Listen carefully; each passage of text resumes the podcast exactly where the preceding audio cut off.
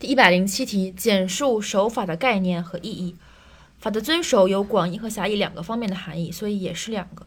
广义上的法的遵守就是法的实施，狭义上的法的遵守又称守法，专指公民一公民，二社会组织社会，三国家机关国家机关以法律为自己的行为准则，依法行使权利、履行义务的活动。就守法包含了行使权利和履行义务义务，包括积极守法和消极守法。消极守法即是不违法。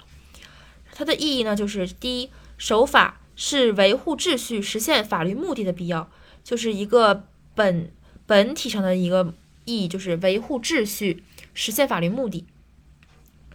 认真遵守法律是广大人民群众实现自己根本利益的必然要求。在我国，法律是工人阶级领导的全体人民的共同意志和根本利益的体现。